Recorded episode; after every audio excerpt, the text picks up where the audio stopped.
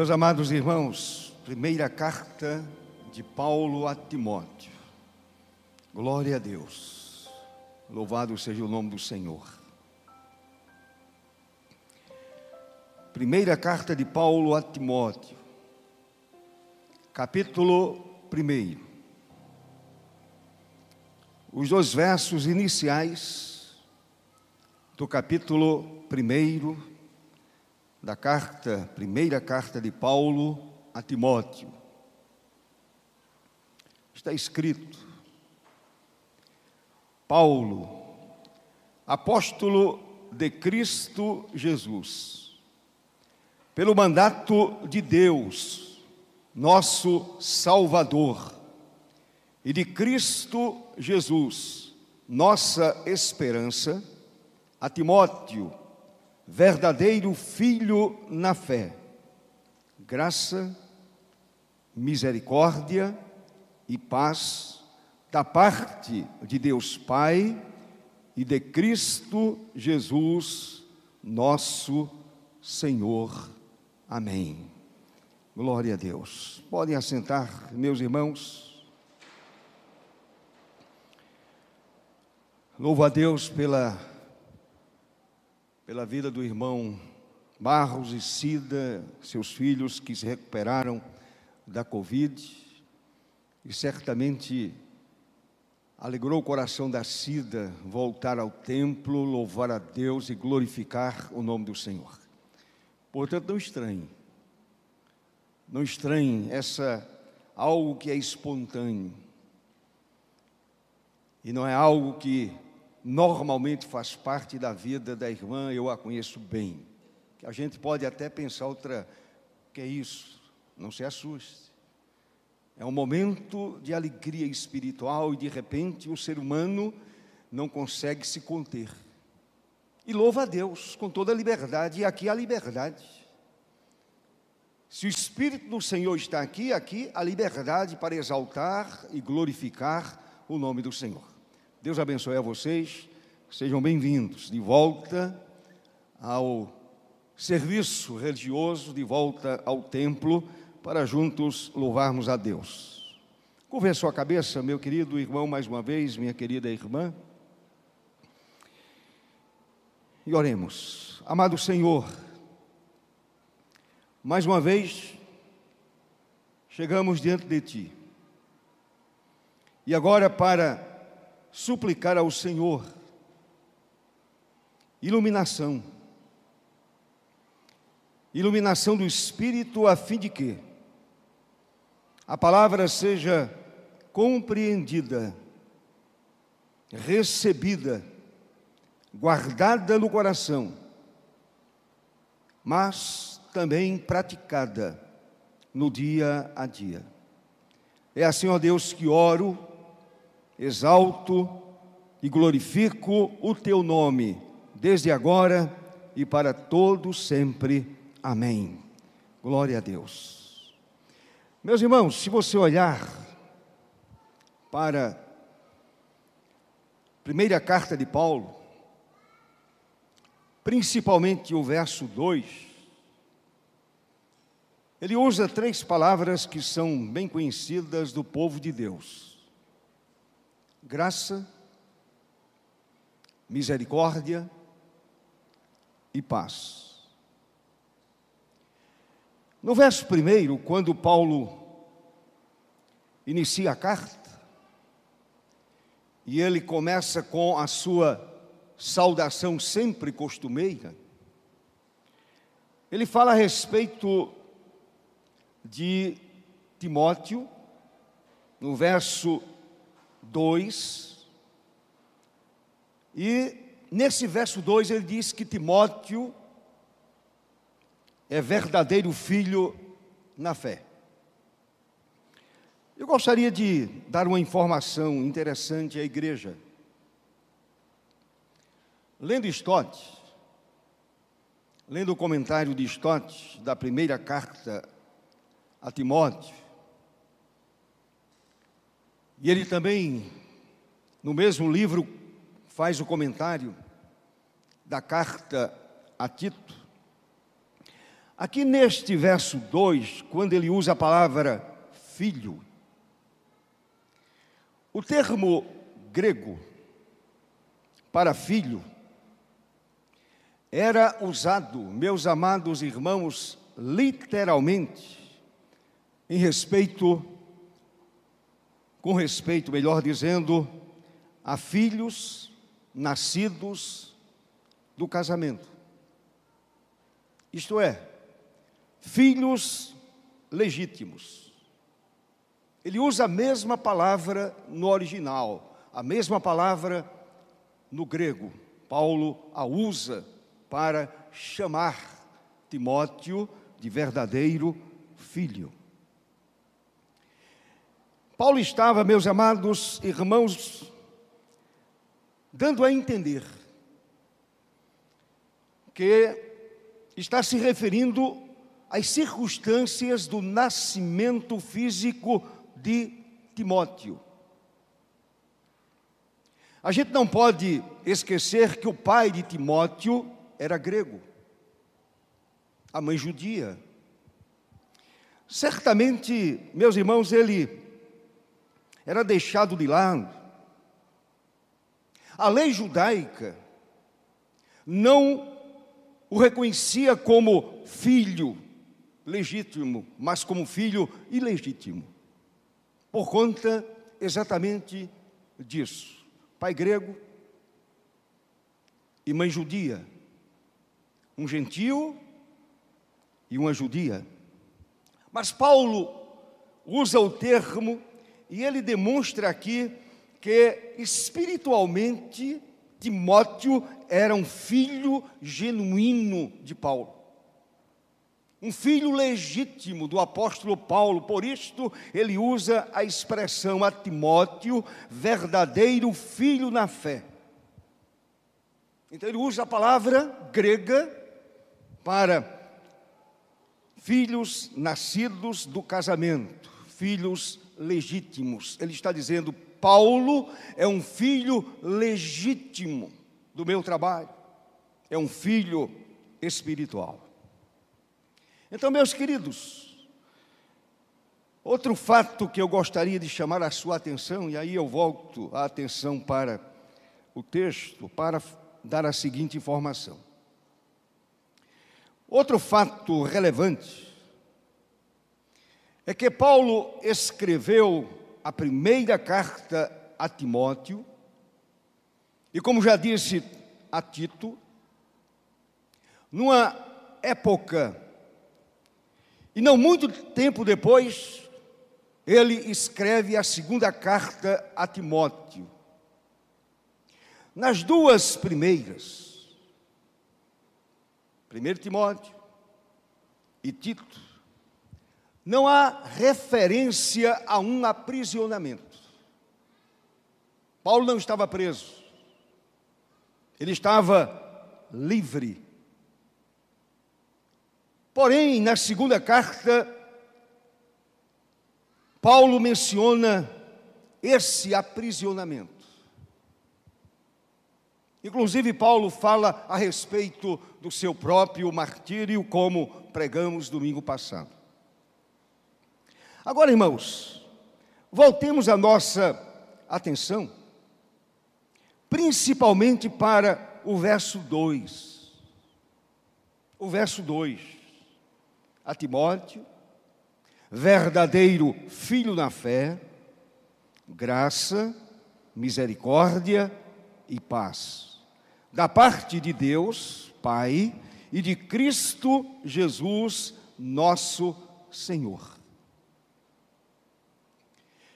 Paulo usa três palavras que são muito caras ao cristianismo bíblico: graça, e nós a conhecemos muito bem, conhecemos muito bem esta palavra, conhecemos a palavra misericórdia, e sabemos o que significa a palavra paz.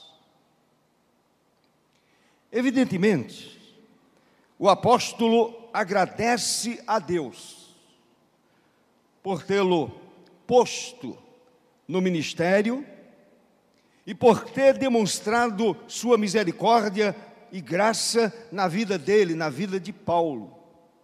Ele glorifica a Deus, ele honra a Deus, ele glorifica o nome do Senhor. Um perseguidor é transformado em pregoeiro.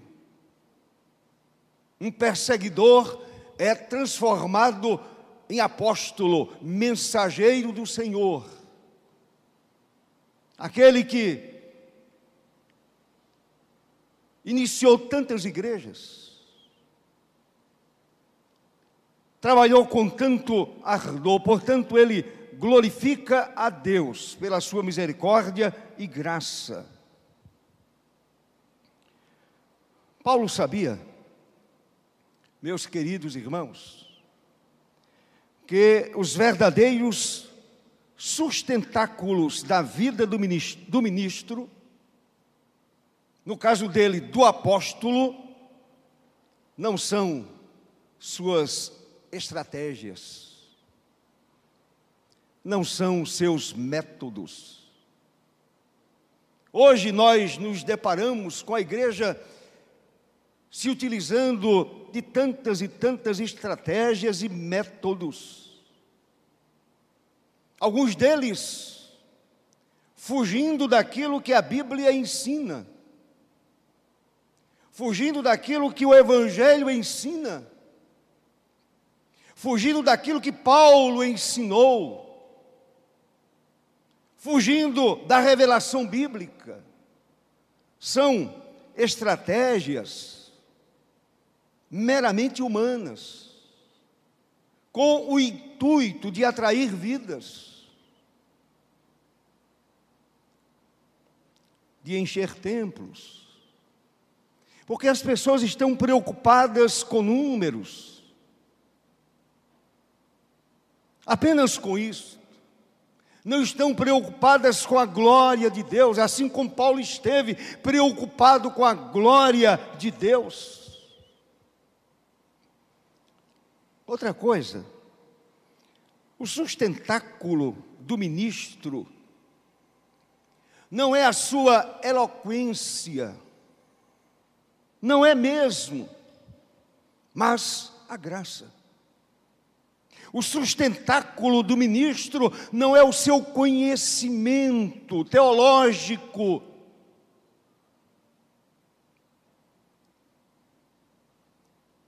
não é o seu conhecimento, a respeito de muitas disciplinas, teológicas ou não. Paulo sabia que dependia inteiramente da graça, dependia inteiramente da misericórdia de Deus e da paz do Senhor no seu coração, a fim de enfrentar, a fim de que ele tivesse condição de enfrentar todas as condições contrárias da vida. Baseado nelas, exatamente nessa graça, na misericórdia e na paz do Senhor, baseado nelas é que se pode combater o bom combate. O bom combate não não se faz com o uso de armas humanas com o uso da eloquência humana, da capacidade humana, do intelecto humano. Depende totalmente da graça, da misericórdia e da paz do Senhor nosso Deus. Nesta manhã, é claro, suplicando a iluminação do Espírito Santo aqui, na nossa mente, suplicando com muito temor, com muito tremor, a iluminação do Espírito Santo. Vamos aprender um pouco mais sobre essa tríade: graça, misericórdia e paz. Palavras tão significativas, como já disse, ao povo eleito de Deus. Muito significativas, importantes para a caminhada do povo de Deus. Primeiro, a palavra graça. Você sabe exatamente o que ela significa. A palavra graça, e não vou aqui inventar a roda, apresentar um conceito diferente, uma novidade teológica, nada disso. Até porque eu não tenho essa capacidade. A palavra graça, meus amados, envolve temas como o perdão, envolve salvação. E salvação em seus aspectos inicial, progressivo e final. Portanto, a palavra graça envolve perdão e envolve a palavra salvação. Salvação em seus aspectos inicial, progressivo e final. Stott, e vou usar o comentário dele. No seu comentário sobre a primeira carta a Timóteo, escreveu o seguinte: e observe bem, graça e a bondade de Deus para com os culpados e não merecedores. Graça é. Esqueci de colocar o é. Graça é a bondade de Deus. Deus é bom para com os culpados e não merecedores. Aqui está um grupo de não merecedores da graça de Deus. Aqui estou eu, um não merecedor da graça bendita do Senhor. Meus irmãos, esse é o conceito teológico da palavra graça,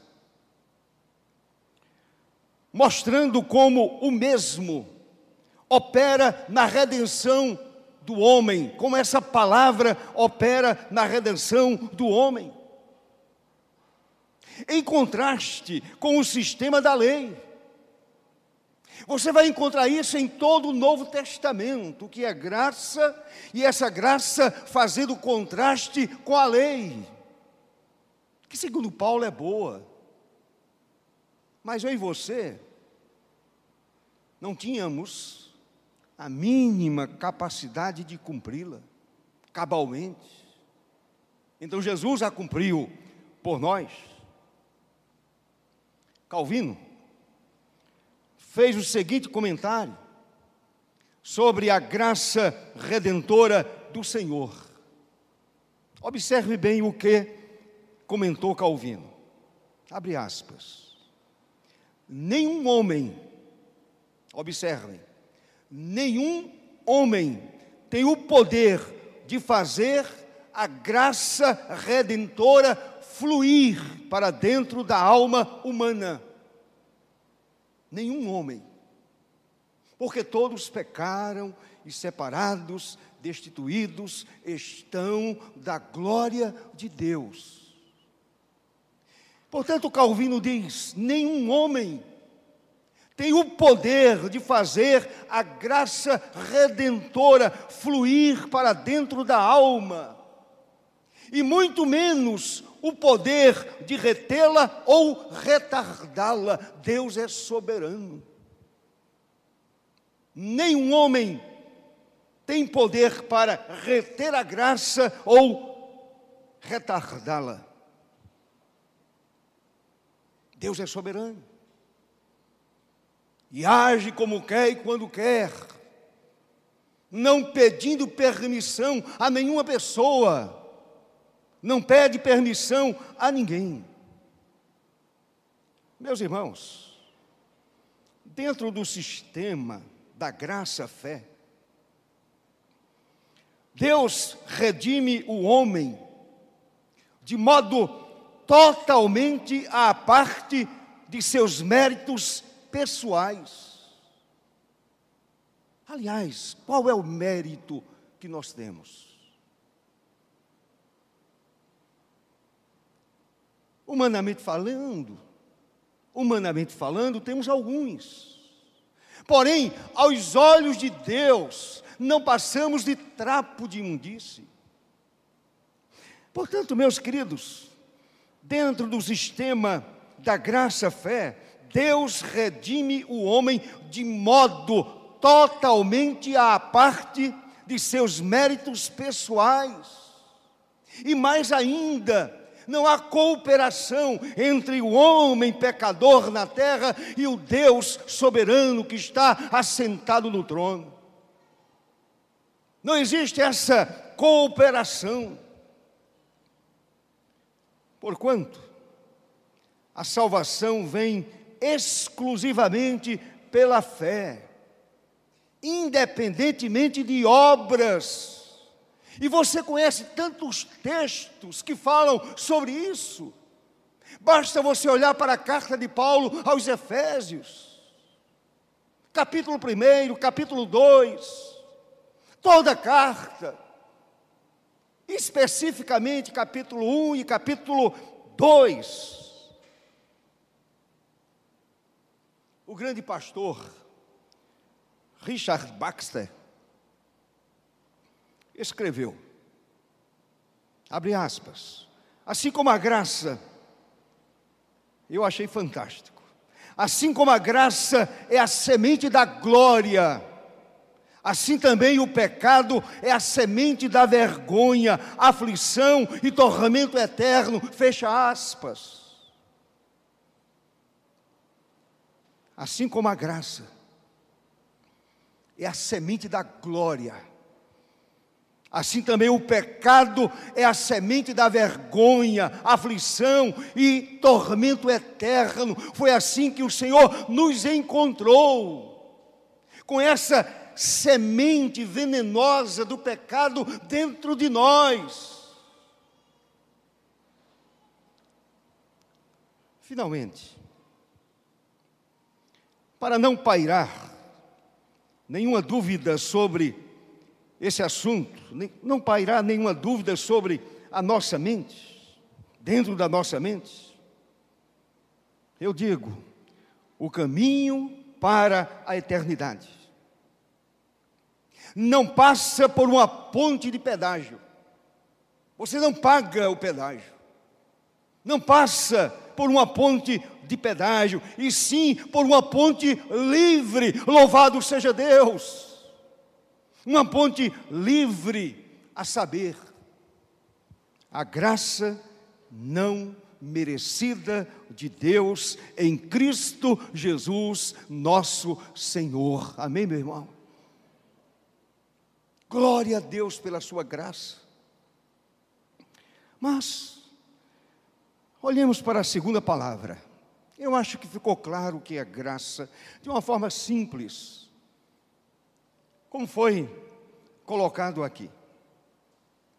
Segundo, ou a segunda palavra, misericórdia. Misericórdia. Valho-me. Mais uma vez do comentário de Stott. Mais uma vez, eu volto o meu pensamento para Stott.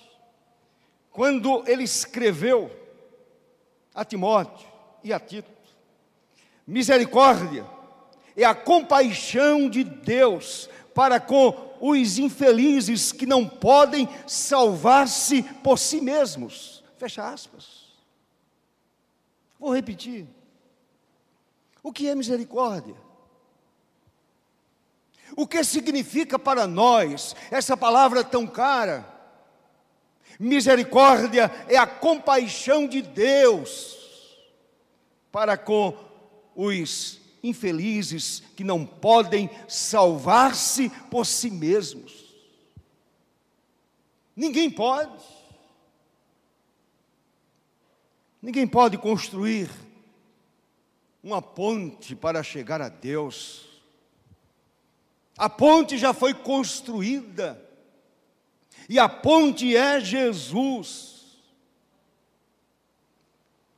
Misericórdia no original grego, significa compaixão, significa dó. Essa palavra indica a paciência e a compaixão de Deus. Ora, a Bíblia diz que Deus é longânimo, a sua paciência é longa. O Senhor tem sido paciente com a sua igreja. O Senhor tem sido paciente com o seu povo. Ele foi paciente com a igreja do Velho Testamento. Ele foi paciente com aquele povo que tanto errava, que tanto reclamava. Ele foi misericordioso. Então, essa palavra misericórdia indica a paciência e a compaixão de Deus acerca dos homens pecaminosos, dos homens pecadores, provendo-lhes a vida eterna. Louvado seja Deus. Daí a razão por que nós confessamos à luz da Bíblia que salvação dada por Deus não é retirada. Não é presente dado e depois tomado de volta. Para aquele que de fato nasceu de novo para aquele que de fato é nova criatura em Cristo Jesus, recebeu o presente da salvação mediante a graça e a misericórdia do Senhor nosso Deus. Meus irmãos, essa qualidade divina, estou falando de misericórdia, essa qualidade divina é companheira da graça, é companheira da graça de tal modo que em alguns casos não pode ser distinguida da mesma. Em alguns casos. Mas, falando de maneira prática, a misericórdia consiste, observe bem, a misericórdia de Deus consiste na suspensão do julgamento merecido. Para mim seria a melhor definição.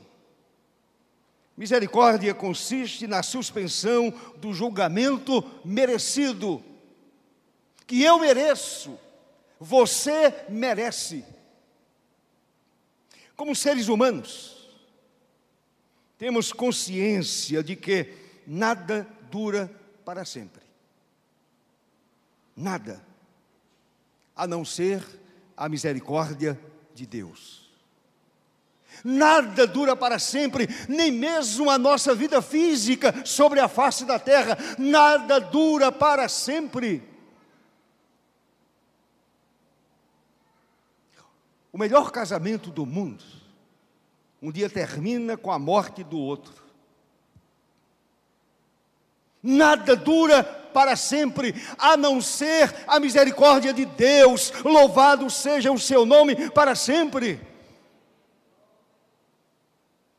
Meus irmãos, no Salmo 136, e vocês conhecem o Salmo 136, aquele que sempre termina com a última frase dizendo: E a sua misericórdia dura para sempre. Glória a Deus. A sua misericórdia dura para sempre. No Salmo 136, somos lembrados desta verdade inspiradora 26 vezes. Nos 26 versículos, o escritor nos mostra algo pelo qual podemos louvar ao Senhor. Então nos recorda a sua misericórdia dura para sempre não é uma misericórdia mesquinha. A misericórdia do Senhor dura para sempre. A misericórdia do Senhor aparece nos 26 versos do Salmo 136. Portanto, eu dizia que nada dura para sempre. Mas deixe-me dizer algo. Nenhum problema pode durar mais do que a eterna misericórdia de Deus. Você pode dizer amém, meu irmão? Nenhum problema, nenhuma aflição pode durar mais do que a misericórdia de Deus, a eterna misericórdia do Senhor que nos alcançou.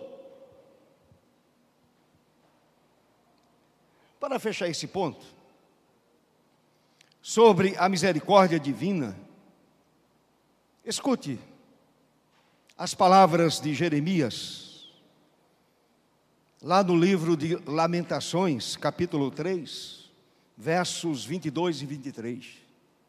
Escute a voz do profeta, inspirado pelo Espírito Santo. O profeta escreveu: As misericórdias do Senhor são a causa de não sermos consumidos. É a misericórdia eterna de Deus. Essa misericórdia, é essa misericórdia a razão de não sermos consumidos pela justa ira divina. E o profeta continua: porque as misericórdias do Senhor não têm fim, e mais ainda, ele completa: renovam-se cada manhã. Quando você acorda, a misericórdia do Senhor se renova em sua vida. Enquanto você dorme, a misericórdia do Senhor acompanha o seu sono. Enquanto você trabalha, a misericórdia do Senhor acompanha a sua vida. Renovam-se a cada manhã. A Bíblia nos ensina que a ira do Senhor vem com medida.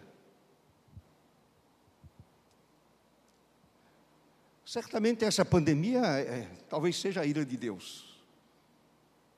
Mas eu quero dizer a você que a ira do Senhor vem com medida. Sua maravilhosa misericórdia não tem limites. Glória a Deus. A misericórdia do Senhor não tem limites. E chega a última palavra: graça, misericórdia e agora paz. Mais uma vez, faço uso das palavras escritas por Stott. Stott, na sua sapiência, no seu conhecimento teológico, sobretudo, Stott foi um homem profundamente piedoso. Eu tive a honra de ouvi-lo,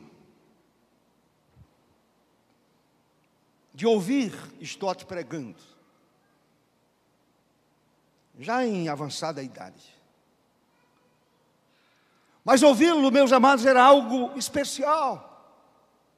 A gente via nele piedade, amor a Jesus a gente percebia que ele estava sendo usado poderosamente por Deus. Stott escreveu na primeira carta, no seu comentário, abre aspas, paz é a reconciliação, reconciliação dada por Deus a todos os que antes se achavam alienados da sua presença. Fecha aspas. Diz Stott, paz. A paz que vem do trono, a paz que emana do céu, a paz que emana de Jesus, é a reconciliação dada por Deus a todos os que antes se achavam alienados da sua presença. Meus irmãos, essa gloriosa paz está em nossos corações. Pela ação poderosa do Espírito Santo. E temos a certeza inabalável de que as palavras proferidas por Jesus são experimentadas na prática por todo aquele que nele crê, todo aquele que crê em Jesus. Lembram daquelas palavras abençoadoras do Senhor proferidas para os seus discípulos, lá em João 14? Quando o Senhor já estava se despedindo dos seus discípulos, João 14, verso 27, um texto bem conhecido. O Senhor disse: Deixo-vos a paz, a minha paz vos dou. E ele completa: Não vos dou, como a dá o mundo. Não se turbe o vosso coração, fiquem tranquilos, fiquem a paz, fiquem em paz e nem se atemorizem. Ele estava dizendo aos seus discípulos: o coração de vocês não pode ficar turbado, nem atemorizado. Eu estou dando a vocês a paz real, a paz verdadeira, a paz que faz diferença. Meus irmãos, o que o mundo chama de paz não se compara a paz que Deus dá ao crente, pois sua paz vai muito além de toda preocupação. É ultra circunstancial. Mais uma vez, repito a palavra que usei domingo passado, que é aplicável aqui para a palavra paz. A paz do Senhor, ela é ultra circunstancial. Em qualquer situação, você sente a doce paz do Cordeiro de Deus. A mesma paz que Daniel sentiu na cova dos leões. A mesma paz que os seus três amigos sentiram quando o fogo ardia. É a mesma paz a mesma paz que os crentes sentiram quando eram jogados no Coliseu Romano e engolidos, tragados pelas feras famintas. Diz a história que eles não fugiam das feras, eles não fugiam daqueles animais famintos, eles davam as mãos e louvavam ao Senhor e saíam ao encontro daquelas feras, eles sentiam a paz do Senhor, a paz que excede a todo entendimento. Louvado seja Deus. É diferente da paz do mundo. Essa paz vai além de toda preocupação, incerteza ou temor. Vai além. A paz que é o príncipe da paz, como escreveu Isaías no capítulo 9. A paz que é o príncipe da paz dá, reconcilia o homem tanto com Deus como com o seu próximo. Quando o homem é reconciliado com Deus, ele recebe essa paz. Se tinha algum inimigo, vai se reconciliar com ele. Aliás, é mandamento de Jesus. Se você tem alguma demanda com alguém, antes de oferecer o culto, vai lá e faz reconciliação com ele. Reconcilia a tua vida com ele. Meus irmãos, deixe-me dizer uma coisa importante. E aí vale para aqueles que gostam de, de contenda, de criar problemas, criar divisão. De uma forma tão egoísta. Demonstramos, demonstramos que Deus habita em nós, quando promovemos a paz, quando promovemos a harmonia, e acima de tudo, quando promovemos a unidade da igreja, a unidade de uns com os outros. Aí de fato você revela que recebeu a paz do Cordeiro de Deus no seu coração.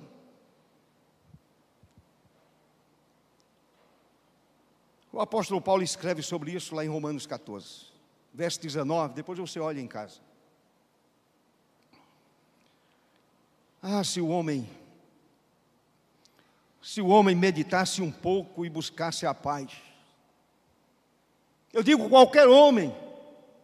Ah, se o homem meditasse um pouco e buscasse a paz na única fonte da paz. O mundo seria diferente. A sociedade seria diferente. É claro que não seria o paraíso na terra. Se a igreja estivesse fazendo diferença mesmo, o mundo não estaria virado de cabeça para baixo. A igreja faria diferença. A igreja estaria construindo pontes.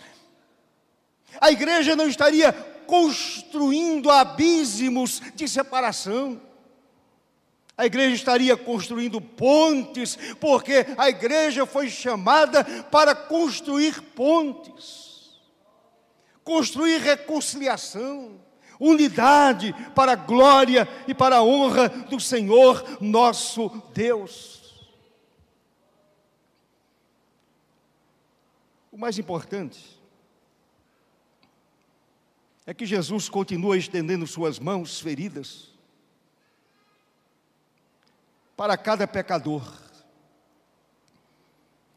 para que cada pecador possa conseguir a verdadeira paz.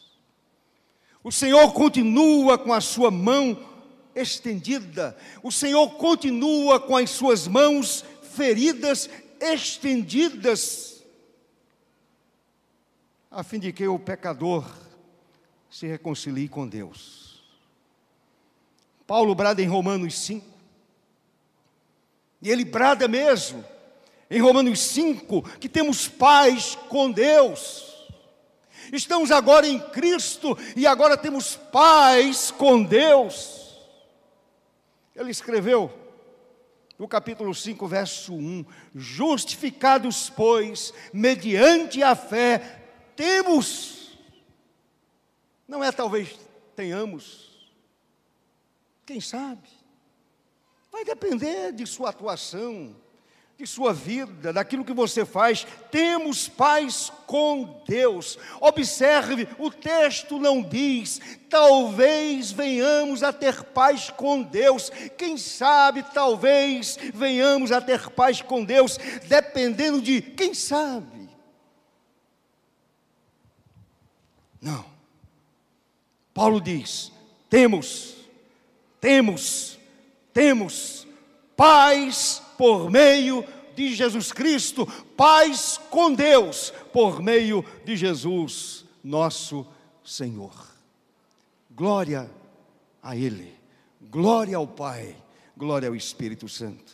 E eu termino dizendo, meus irmãos, essas três, essas três palavras, graça, misericórdia e paz, procedem da mesma fonte a saber, Deus Pai e de Jesus Cristo, nosso Senhor. Olhe de novo para o verso 2 da primeira carta a Timóteo.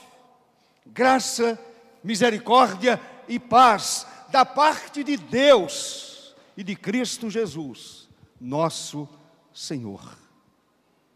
O texto não diz, mas, sem nenhuma dúvida, é o Espírito Santo de Deus que internaliza na vida dos eleitos de Deus essa tríade maravilhosa: graça, misericórdia e paz da parte de Deus e de Cristo Jesus, nosso Senhor. E essas palavras preenchem a nossa alma, preenchem o nosso ser. Meus amados, eu finalizo dizendo: o que nos une é que, como crentes, compartilhamos de uma mesma graça, misericórdia e paz. Isto nos une em Cristo Jesus. Assim Ele nos abençoe. Abençoe o seu povo. abençoe a sua igreja, abençoe a sua família, abençoe a você individualmente. Em nome de Cristo, o Cordeiro de Deus. Amém.